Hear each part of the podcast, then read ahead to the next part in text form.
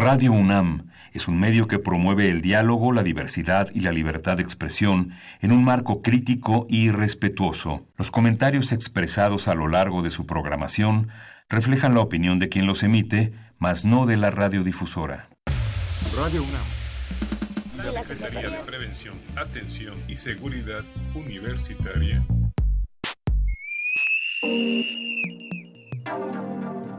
A través de la Dirección General de Atención a la Salud. Presentan. Confesiones y confusiones. Un espacio, de, salud para los jóvenes.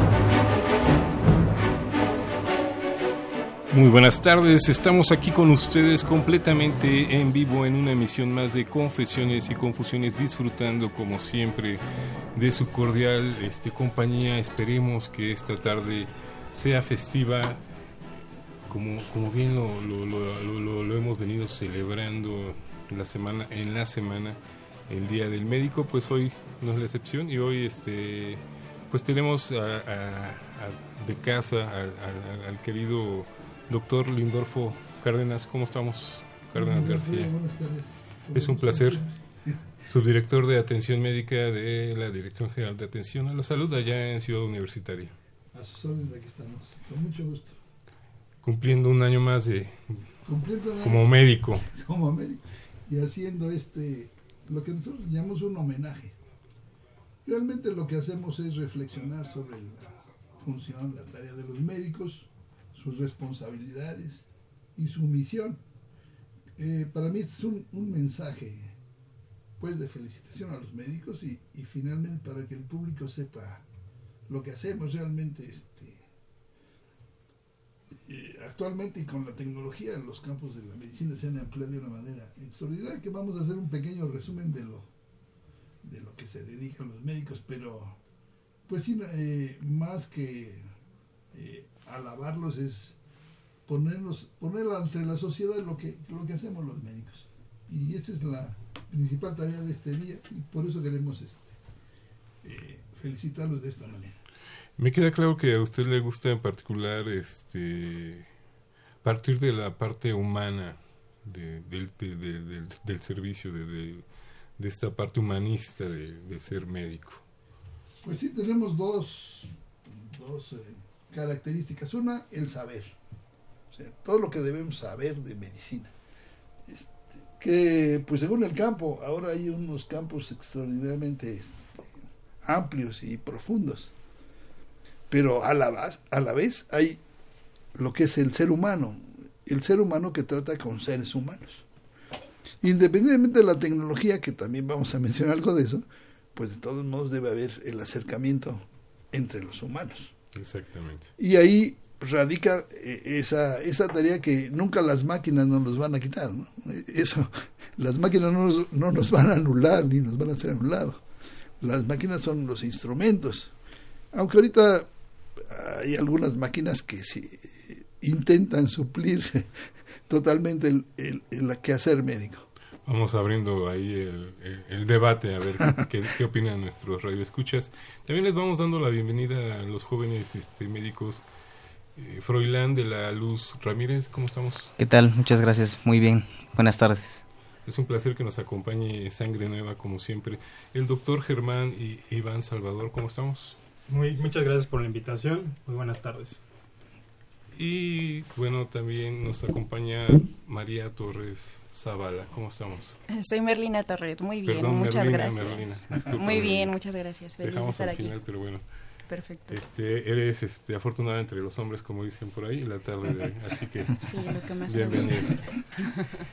Este, eh, doctor Cárdenas, hemos revisado en otras ocasiones todo esto de, de- de la historia del ser médico, de cómo se, cómo en México en particular se ha ido abriendo este campo y llegando a espe- especialización muy, muy, muy, muy, muy específica. Pero vamos, vamos comentando cómo, cómo, cómo, cómo tomamos la medicina. Pues primero tendríamos este que tratar de conceptualizar qué, es un médico, qué hace un médico. Exactamente. Entonces le vamos a pedir a, a, a Froilán Sí, muchas que, gracias. que nos comente este cuál es, cuál es su concepto de médico. Yo, eh, yo sé que ustedes son médicos jóvenes que están empezando, pero pues es importante que desde ahorita sepan qué es un médico, a qué Claro. se dedica, qué hace. Bien, bueno, creo que lo más relevante es mencionar que el médico adquiere varios elementos en su formación y toma en cuenta aspectos científicos, sociales y culturales y no solo se limita a quitar el estado de enfermedad. Entonces, hay que mencionar que mm, un médico es una persona con fuer- fuertes bases humanas, con el propósito de otorgar una mejor calidad de vida a las personas a través de acciones y educación, con la suficiente destreza para interrogarlo y explorarlo, siendo capaz de prescribir el medicamento correcto. Es quien sabe prevenir y detectar, así como puede curar. Un médico es el individuo que estudió para servir, que confía en sus conocimientos y siempre debe tener en cuenta preservar y no dañar. Sí, ese es a mi parecer. Suena, suena muy fácil, ¿no? O sea, como receta de cocina. Pero en la realidad sabemos que es, es complicado, sobre todo desde el contacto humano, ¿no? El- el- este primer contacto, este eh, alguien que va a pedirle ayuda y que espera la magia. Claro. Habría que ahondar un poco en esto que ha mencionado Froilán. Primero decir que para mí una de las bases más importantes es esto que dijo de aconsejar y educar. Un principio ético importantísimo en el ejercicio de la medicina es la prevención.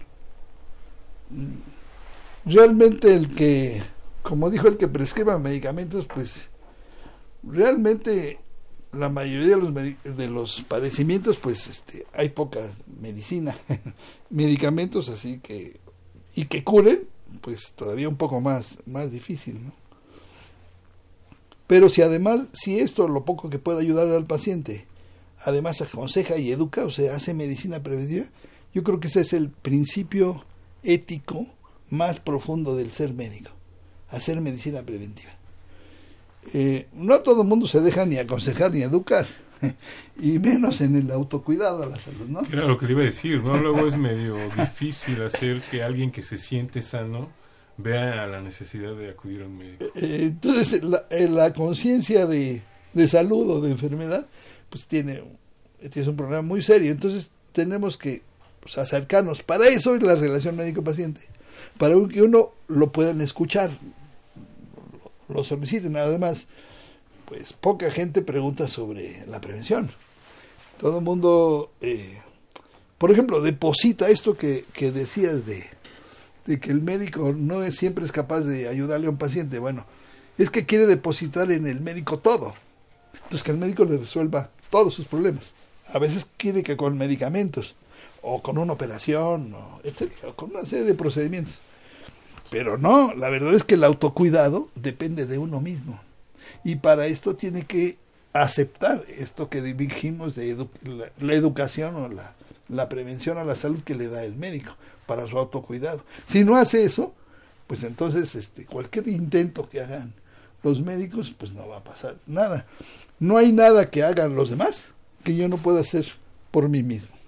Y en este caso, si yo recibo y acepto lo que me den de, medicina preventiva, pues entonces yo puedo hacer mucho por mí si yo escucho. Pero sí sería un cambio de, de dinámica. Que, que, creo que poco a poco se va logrando, sobre todo en, las, este, en los infantes, en los eh, más jóvenes, eh, esta búsqueda de, de, la salud, esta intención de, cuidarse, ya que pues al menos mi generación era todo lo contrario, ¿no? su degeneración sabe cómo estaría, pero eh, eh, sí, eh, sí hay muchos principios actualmente, sobre todo alimentación y ejercicio. Sin embargo, por, por si no sabe, la obesidad es un problema para este país.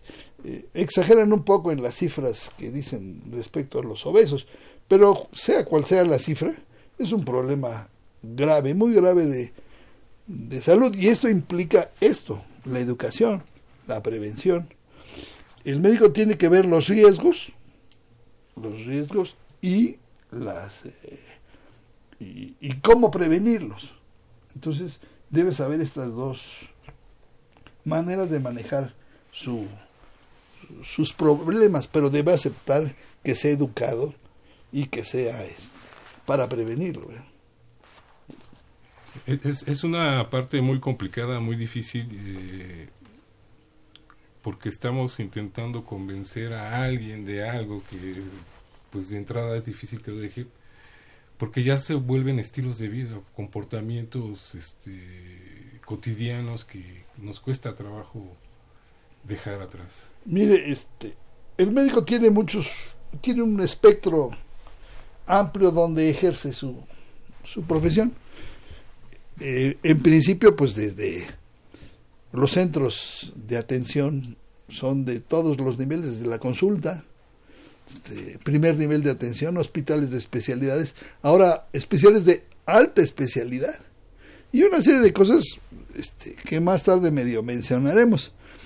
Pero el punto es que lo básico y a lo que queríamos llegar ahorita se llama atención primaria a la salud, que es exactamente lo que hacemos en el Centro Médico Universitario. No hay muchos lugares, eh, me atrevo a decir, y conozco más o menos el todo el, el contexto del, de, lo, de la atención médica en el país, y hay muy pocos lugares donde se haga lo que se hace ahí porque está precisamente basado en esto, en la atención primaria a la salud.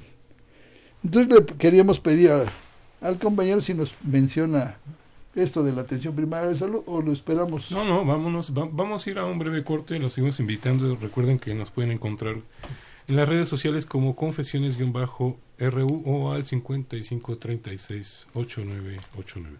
Regresamos aquí con ustedes a Confesiones y Confusiones.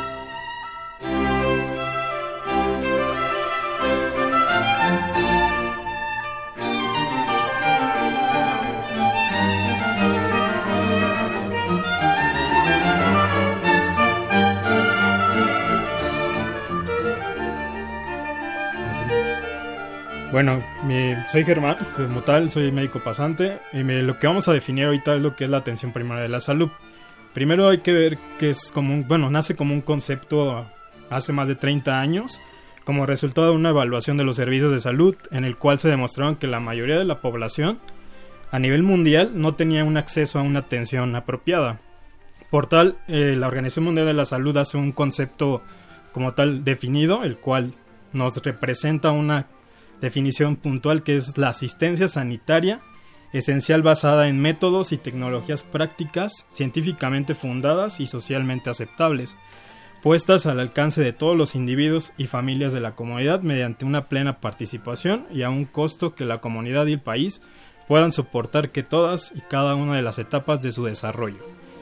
Y primordialmente la atención primaria de la salud se ha constituido a la base sobre los gobiernos de todo el mundo, el cual ha organizado los servicios de salud en lo que hoy se ve reflejado en una orientación hacia los principales problemas de tipo sanitarios, preventivos, curativos, inclusive de rehabilitación.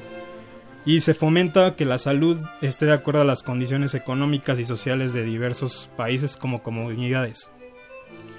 Además, la, la, atención primaria de la salud se debe visualizar como una promotora y sustentadora del desarrollo de políticas de equidad, de salud y de niveles de atención, y por tal se debe de identificar principalmente el desarrollo de los nuevos sistemas de salud, que vienen organizados, que son integrales y asimismo orientados a una comunidad que garantice su atención de alta calidad, con mayor satisfacción al paciente, con unos menores costos y una mejor salud para la población.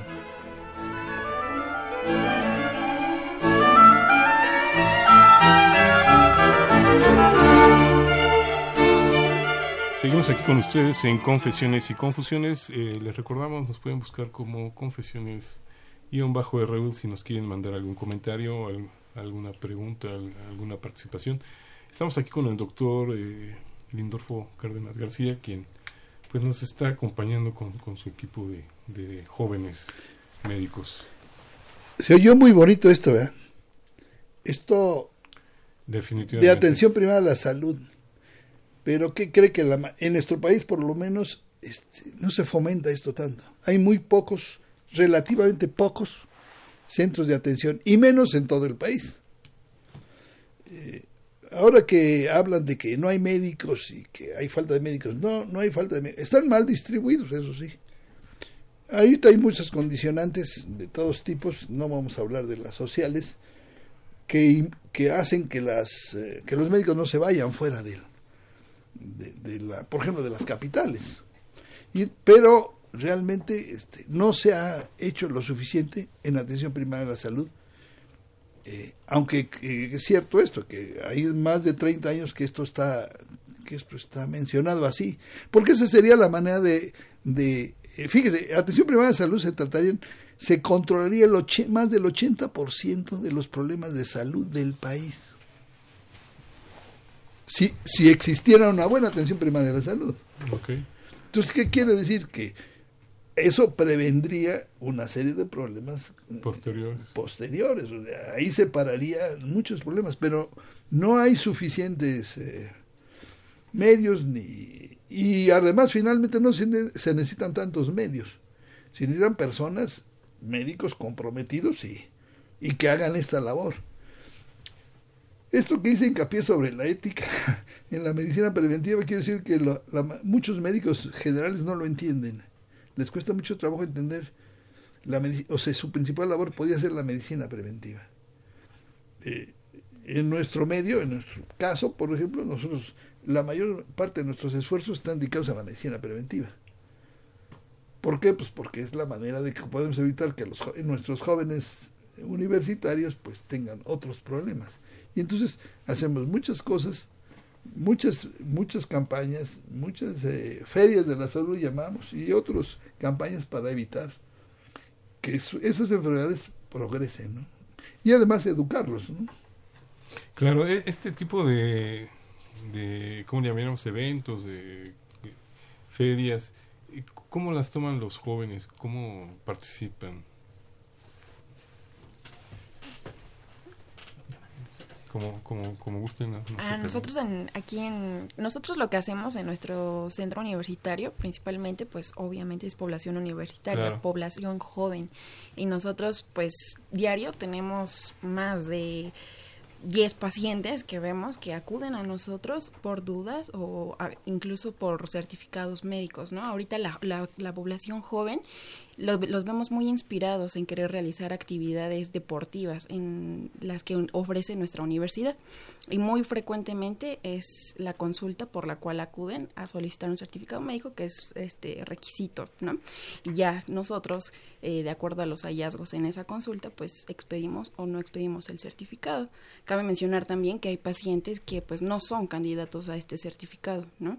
O bueno, también podemos encontrar eh, hallazgos en, en, la exploración en la que podemos eh, hacer comentarios, ¿no? Sobre lo que mencionaba el doctor, sobre el estilo de vida, lo que mencionábamos ahorita, ahorita que es la población joven, pues intentar cambiar sus formas, que es nuestro objetivo principal, de eh, pues dieta, ejercicio, buenas, una adecuada calidad de vida.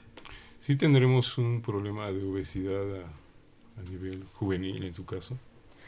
Sí, fíjese que no es tan frecuente, casi no, yo, yo no he visto tantos obesos, sobrepeso sí, eh, pero bueno, van en camino a la obesidad, ¿no? Esto claro se los explicamos, oye, tienes sobrepeso, tienes que bajar tantos kilos, lo puedes lograr haciendo todas estas medidas que nosotros les eh, proporcionamos y eh, bueno, de, de, vez en cuando también son candidatos a volverlos a citar para ver cómo van. También contamos con un sistema de nutrición ahí en el centro universitario donde se les dan pláticas y tenemos como un grupo de coach en donde los apoyamos y los vemos cada semana y vemos, vamos viendo su evolución, cómo van perdiendo los kilos. Claro, si son pacientes eh, educados y disciplinados. Siempre como, como todo en la vida, lo primero es este, aceptarlo y querer cambiarlo, ¿no? Vamos a ir a una breve pausa. Estamos aquí con ustedes en Confesiones y Confusiones. Los seguimos invitando para que se comuniquen al 5536 8989. Regresamos.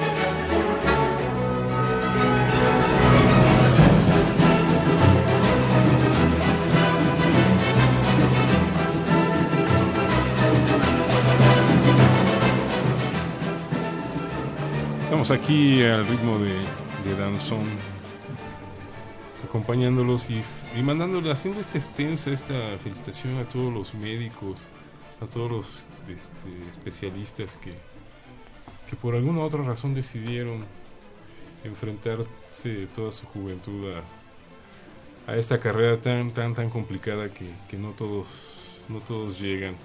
Pero afortunadamente como bien lo dice el doctor Cárdenas eh, quizás nos falta distribución, pero creo que médicos efectivamente hay. Y en situaciones este, en particular difíciles es cuando, cuando uno reconoce su, gran valía, su, su, gran participación.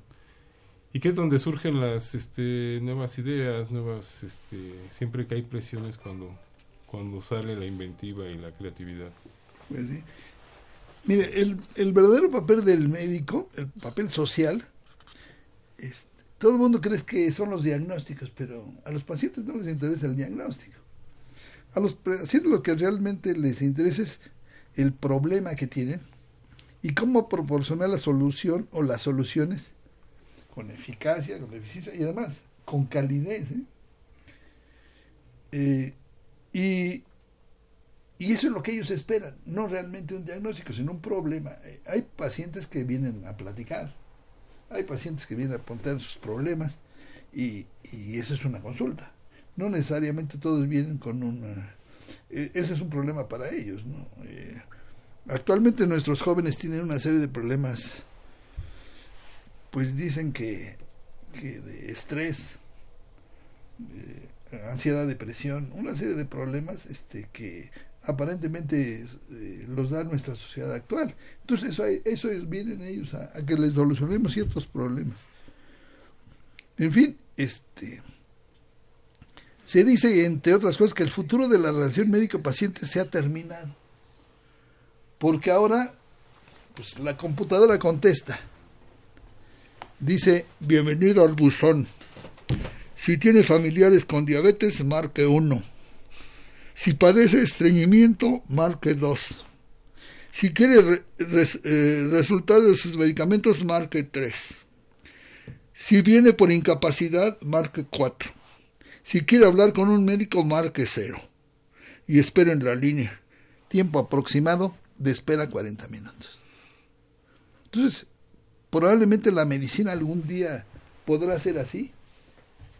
Pues creemos que no, que, que, no ese es el camino. Pero eso sucede. Además, quiero, quiero comentarles que las tecnologías del siglo XXI son muy avanzadas. Hay una telemetría. Usted se pone un aparato y a X distancia de este se puede medir la presión arterial constantemente durante todo el día o días, su temperatura corporal, su oxiometría, incluso un electrocardiograma. Se puede detectar y usted lo tiene registrado. Volumen y gases pulmonares, por decirle unos ejemplos. Además, hay otros aditamentos que le administran automáticamente los medicamentos ante los cambios críticos de, cualquiera de las variables. O sea, no necesita tener el médico ahí, ni siquiera estar cerca, ni, ni al lado. Esas son algunas de estas. Hay otras tecnologías todavía más avanzadas. Por ejemplo, sistemas de diagnóstico sin intervención humana. O sea, a través de una computadora, desde uh -huh. luego. La IBM tiene un, tiene un procesador que hace eso la identificación temprana de epidemias. Eso lo hace Google. Google Baseline hace eso. Hay biomarcadores, biomarcadores de una serie de problemas, biomarcadores para enfermedades infecciosas, biomarcadores tumorales.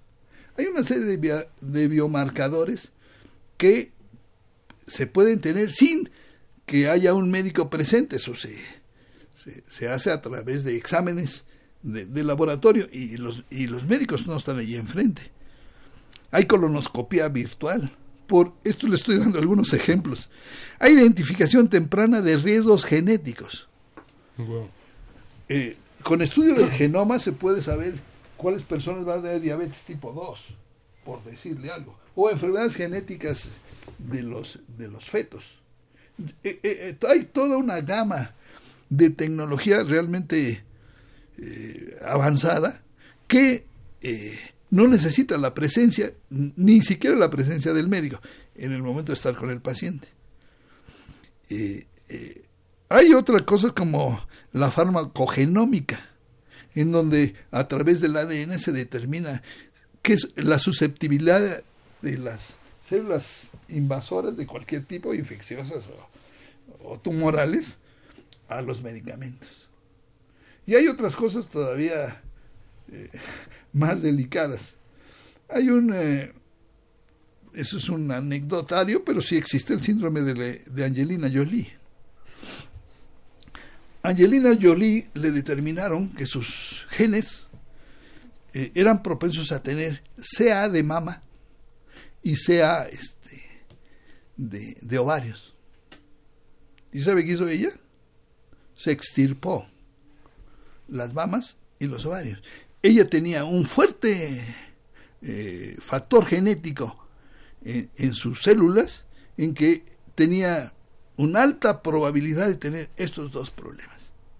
Esto es famoso no por la señora que se dedica Pero a hacer... Eh, en este sentido, eh, ¿es válido, se logra evitar el eh, el contraer esta enfermedad? Cuando menos estas dos cosas, pues sí.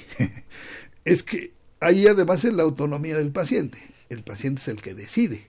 Claro. Pero el que hizo los exámenes fue un laboratorio de, de genética, donde, donde encontró estos, estos elementos genéticos, estas partículas genéticas que, que daban el, el indicador, el, el, marcador tumoral para estos dos problemas. Y se habían muerto un montón de familiares, mujeres de su familia, familiares directos.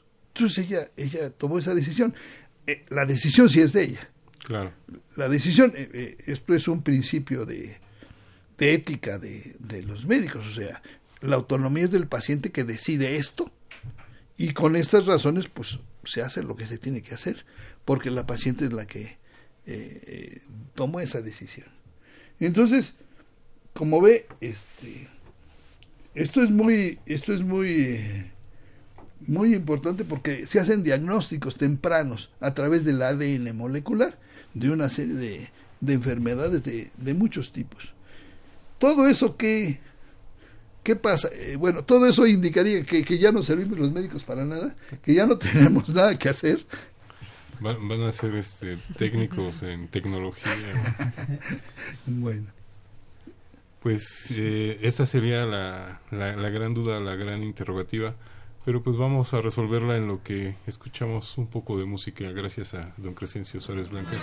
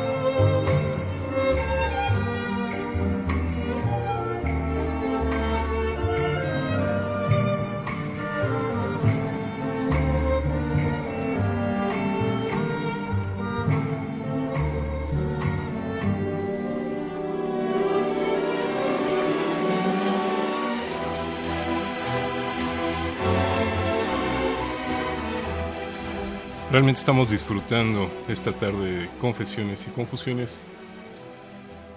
Pero bueno, estamos aquí con el doctor Lindolfo Cárdenas García, quien nos ha llevado por esta vida de, del ser médico, acompañado de sus compañeros médicos, de jóvenes médicos que van eh, en formación en, a, a enfrentarse a esta, a esta segunda parte de ser médico.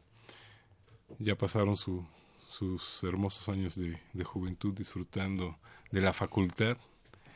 Y ahora este viene realmente lo difícil dice el doctor Cárdenas. Bien bueno eh, otra cosa que hay que mencionar es que además de haber ya vivido estos años por la facultad ya nos tocó estar directamente con los pacientes desde las rotaciones clínicas y además el internado rotatorio de pregrado entonces, muchas de las cosas que tú tal vez te imaginabas o no te imaginabas que podías encontrar en la literatura, tanto las confirmas como las desmientes. ¿Por qué? Porque no es lo mismo estar teniendo el texto en la que te describen el síndrome del paciente a lo que ya estás viendo clínicamente y a lo que el mismo paciente te está platicando. Eso significa que no solamente se trata de una enfermedad, sino que más bien estás presenciando un padecimiento. Entonces es ahí cuando yo creo que el, viene el boom de ser realmente un médico o de la, la mayor aproximación, ya que, bueno, a mi parecer, para ser médico, pues precisamente se requiere, pues, o sea, sobre todo el factor humano. El factor humano y la capacidad de tener empatía con la persona.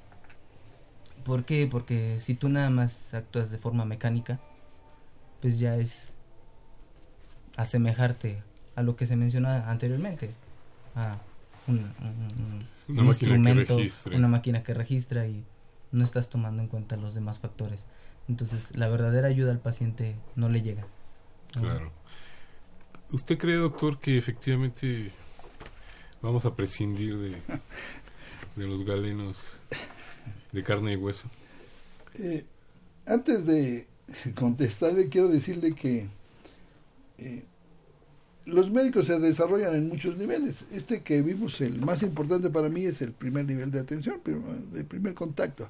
Pero los médicos están en muchos niveles. En, hay hospitales de alta especialidad, este, hospitales este, donde se hace eh, una serie de procedimientos este, quirúrgicos, este, donde ahí las máquinas son fundamentales. Y no les voy a hablar de la cirugía robótica que se hace en los seres humanos, eh, ni la cirugía robótica fetal, por ejemplo, que se hace actualmente. Todo esto depende de, de máquinas, ¿no? Y eh, pues incluso a los, hasta los anestesiólogos actualmente tienen su computadora ahí que regula los gases para el paciente y lo está controlando y monitoreando. Entonces esto es la entrada para decirle, ¿para qué servían los médicos? Pues primero para vigilar las máquinas, ¿no? las máquinas no se, no se van a manejar solas, entonces para vigilarlas. Eh, eh, antes, yo conocí muchos médicos que sabían mucho de, electrónica y de máquinas. Ahora no, ahora hay los, los ingenieros estos biomédicos que se dedican a las máquinas. Por decirle algo, eh, cuando un paciente tiene un problema en el marcapaso, el que cuando va a consulta, el que lo recibe no es un médico, es un ingeniero biomédico que le arregla el aparatito, el, el marcapaso, este, y se lo deja y ya va con el médico, le toma un electro y dice, no, pues ya, ya está bien. Pero entonces, ¿qué, ¿qué haríamos? Bueno, vigilar las máquinas, eso es importante. Luego, dar valor a los resultados. Todas las máquinas estas, incluso la computadora, le entregaría una serie de, un listado de problemas que usted tiene.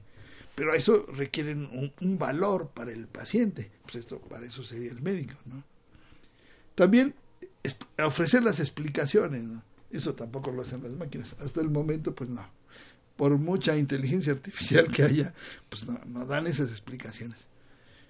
El acompañamiento del paciente, como mencionaba el compañero, pues, un humano tiene que acompañarlo y tiene que seguirlo, tiene que estar con él. Este, es muy importante esto en casi todos los procedimientos. Hay procedimientos donde el paciente está consciente y las máquinas están ahí con sus foquitos y lo que usted quiera, pero el médico debe estar a un lado acompañándolo. Y el otro, contestar dudas. Actualmente todos los pacientes pues este, están eh, inmersos en, como toda la sociedad, en Internet. Entonces van y, van y preguntan cosas al Internet. El Internet le da una, una gama de, de, respuestas, impresionante. Algunas no muy, la mayoría no muy sabias ni muy inadecuadas y algunas totalmente erróneas. Fuera.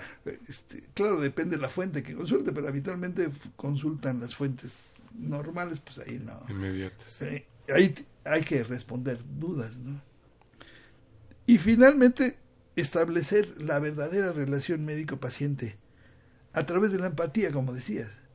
Este, eh, se requiere este, empatía y se requiere eh, afecto para poder y eso pues yo creo que creo que ni las eh, los nuevos robotitos que hay en en Japón para acompañar a los los peluches electrónicos. eso a los seniles o las mascotas o eso pues tampoco lo lo sustituyen. lo pueden sustituir. Entonces eh, pues no. Eh, las habilidades de comunicación interpersonal pues el lenguaje verbal corporal eso pues no. Solo una, un humano lo puede dar. Eh, la empatía y la actitud de servicio por ejemplo. Esto es parte del de la relación médico-paciente. Y todas las actitudes éticas que implican pues, la equidad, eh, al ofrecer al paciente, pues eh, bajo sus principios, pues una, una respuesta, un resultado de sus de eso. Y finalmente, pues el marco legal, normativo que existe. Hay un detalle sobre la relación médico-paciente eh, que me parece muy importante, pero si quiere podemos dejarlo un poco eh, para más, adelante. Claro que sí, doctor. Este, pues creo que ha tocado una parte muy importante en cuanto a este avance de la tecnología, con lo que ahora estamos encontrando y que pues es la controversia con los médicos, ¿no? De que han se han deshumanizado. Pero bueno, vamos vamos averiguándolo. Regresamos aquí con ustedes, vamos a una breve pausa y estamos con ustedes en Confesiones y Confusiones.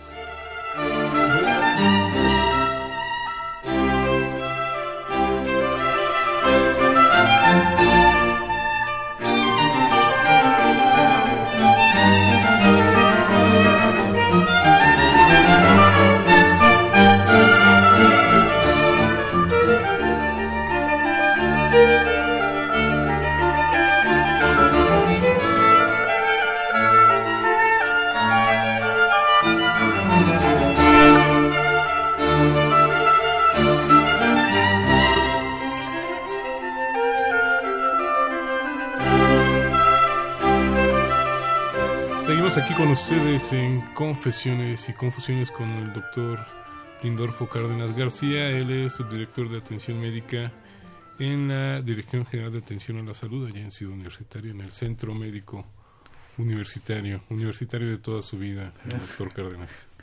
Ya estamos ahí inventariados, pero eh, lo más importante en la relación médico-paciente se llama consentimiento informado. Esto es algo...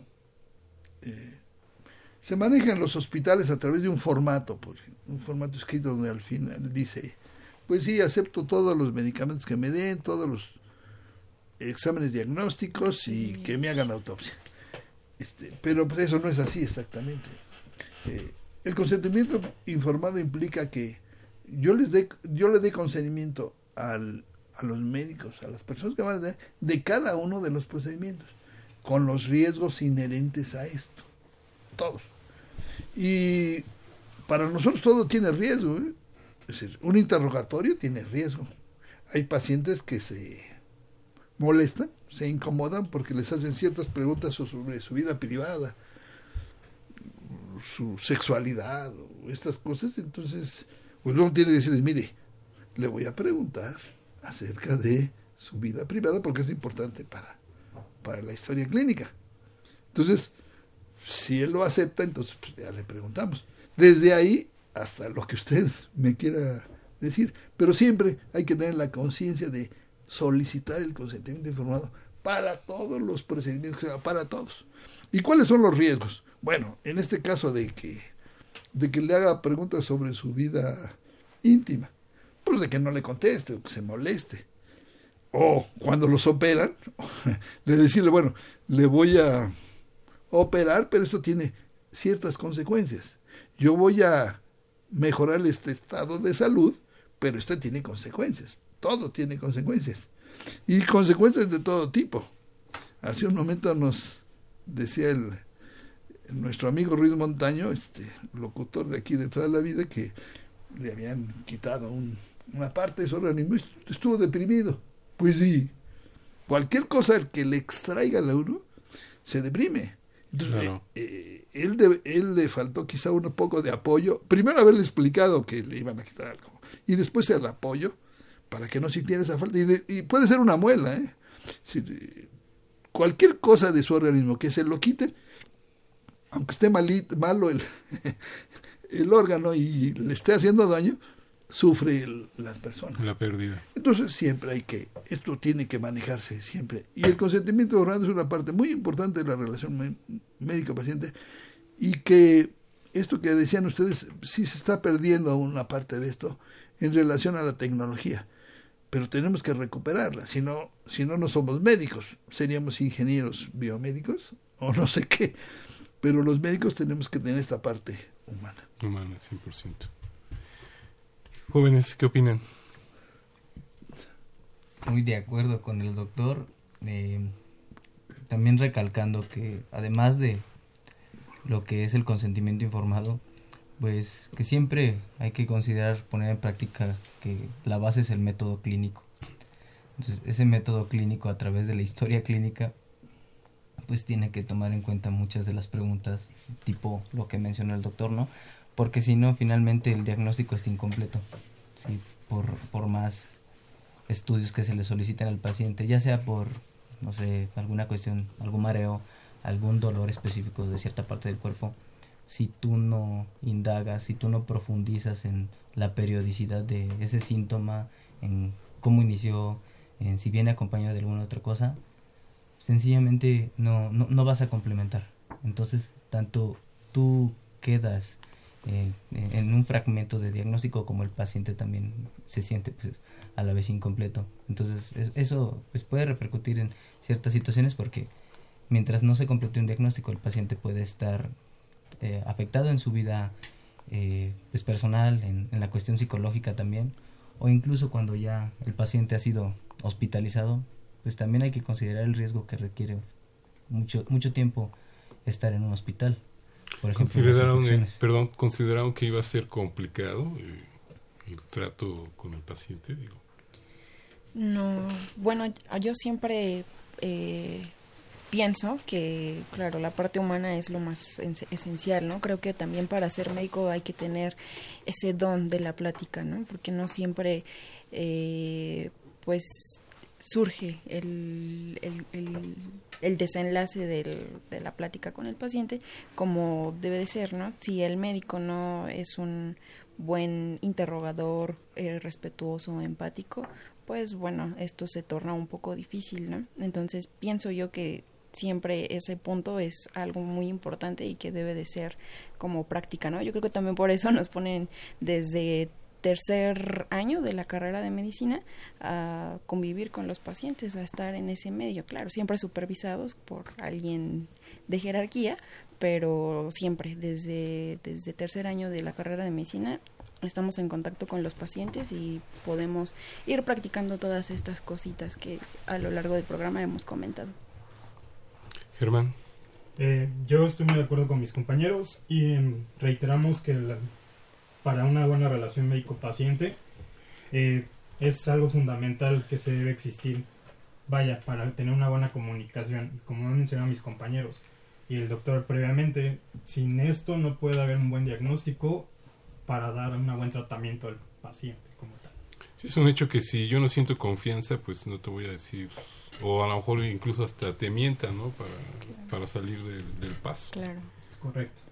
Y ahorita, este, como lo marcó el doctor al principio, pues en el caso del centro médico universitario es incluso un poco más complicado, ¿no? Incluso llegan a querer asistir los padres a, estas consultas.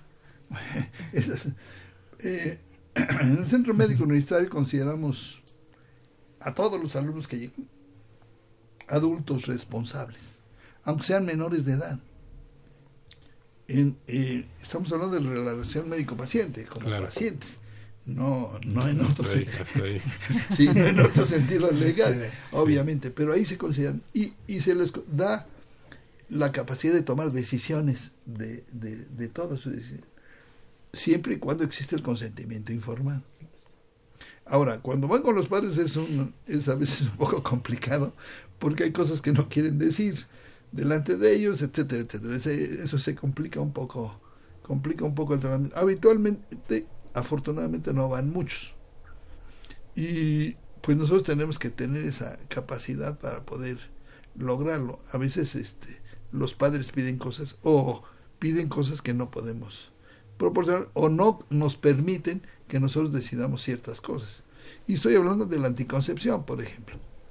No todos los padres lo aceptan, aunque sepan que o se imaginen que sus hijos tienen relaciones, ¿no? Entonces, lo que se maneja ahí es la responsabilidad de, de la actividad sexual, por ejemplo, nada más. Y para darle la prescripción, pues sí necesita uno tener la autorización de los padres, ¿no? si están presentes.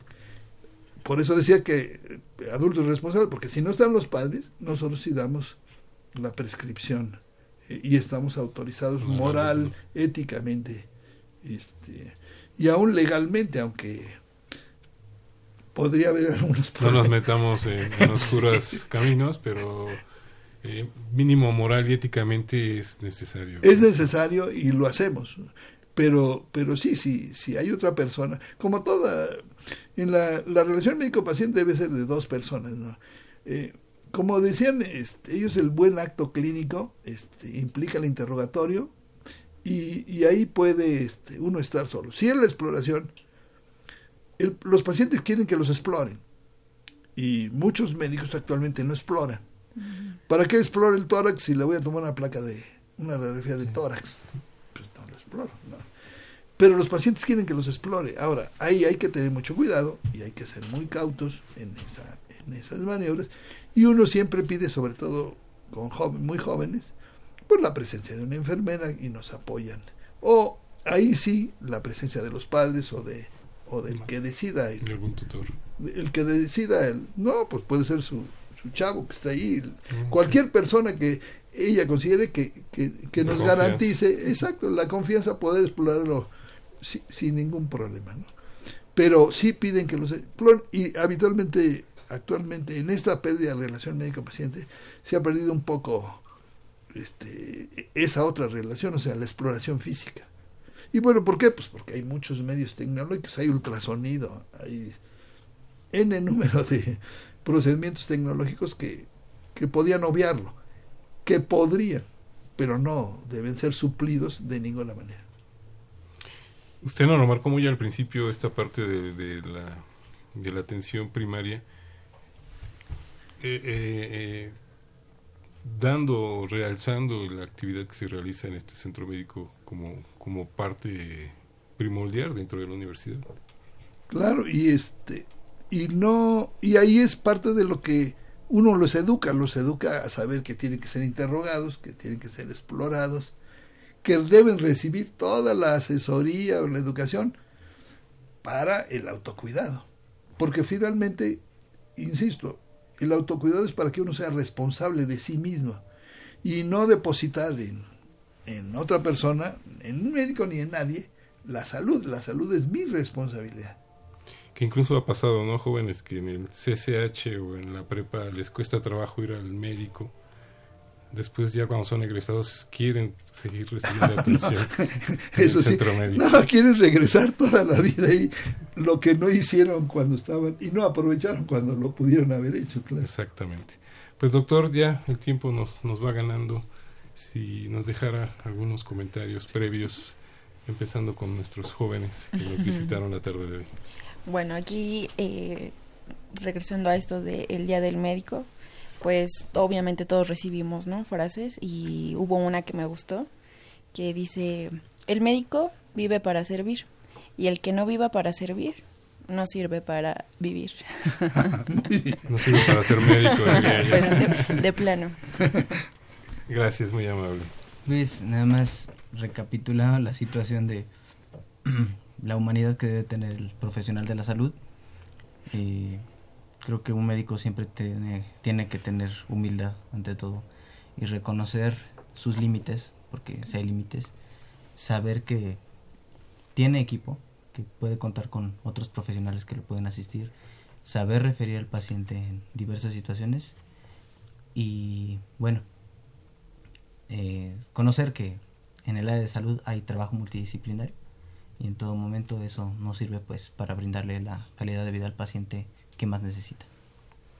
Y pues, en mi caso sería similar a mis compañeros. la cuestión es que la relación médico-paciente siempre exista y recapitulando en alguna frase igual de celebrando el Día del Médico, a mí una frase que me gustó demasiado que fue la de el buen médico trata la enfermedad como el gran médico, la diferencia de que el gran médico trata al paciente que tiene esa enfermedad. Es una frase que me gustó y vaya, le hago énfasis a la población. Si les dieran la oportunidad, ¿volverían a ser médicos? Siempre.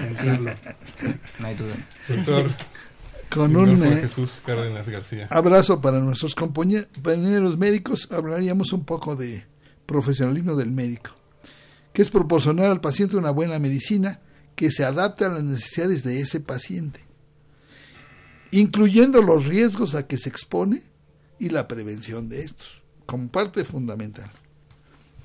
Pero ante todo, si no le da compasión ante el dolor y el sufrimiento, no ha hecho su tarea y debe proporcionar siempre esperanza y consuelo. Mejores palabras no pudo haber.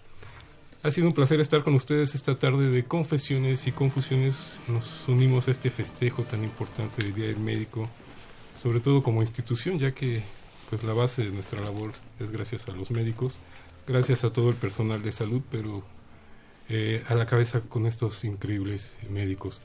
Nos despedimos de ustedes hasta la próxima de Confesiones y Confusiones. Crescencio Suárez Blancas a los controles técnicos. Un abrazo al doctor Guillermo Carballido.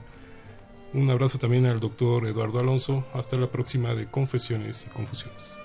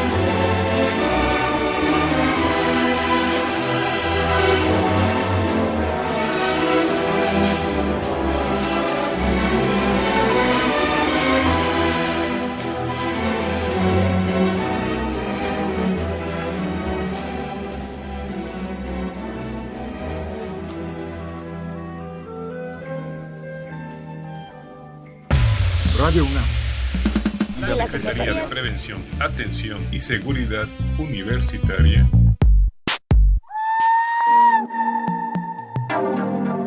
A través de la Dirección General de Atención a la Salud. Presentaron. Confesiones y confusiones. Un espacio de salud para los jóvenes.